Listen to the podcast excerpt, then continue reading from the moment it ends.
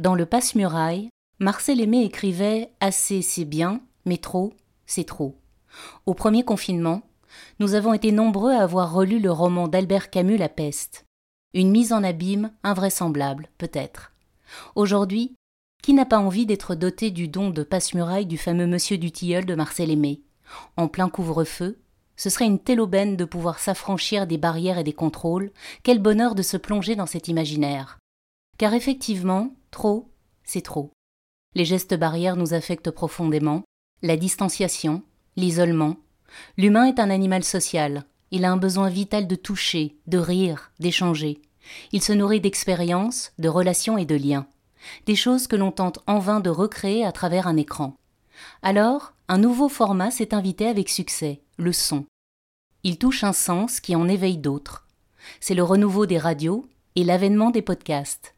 Il permet de se laisser guider par une ou plusieurs voix, tout en imaginant des visages et des paysages, tout en ayant la possibilité avec le creux de l'oreille de moduler le volume et la distance. L'expérience se vit souvent avec une grande intensité, dans un moment choisi, privilégié, elle crée de la confiance et de l'intimité. France Défi a décidé de lancer ses podcasts avec la chaîne Experts et Décideurs.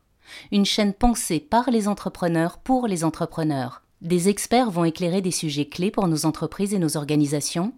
Des entrepreneurs livreront leur réalité et des modules de réflexion nous donneront un nouveau souffle, de la matière à penser. Nous avons tous besoin d'oxygène, de soutien et d'idées, et nous ne pouvons plus attendre. Abonnez-vous à la chaîne Experts et Décideurs. Retrouvez chaque mardi un nouvel épisode de nos podcasts Experts en la matière, Secrets d'experts et Cœur de décideurs. Une production France Défi et une réalisation Accroche-Com.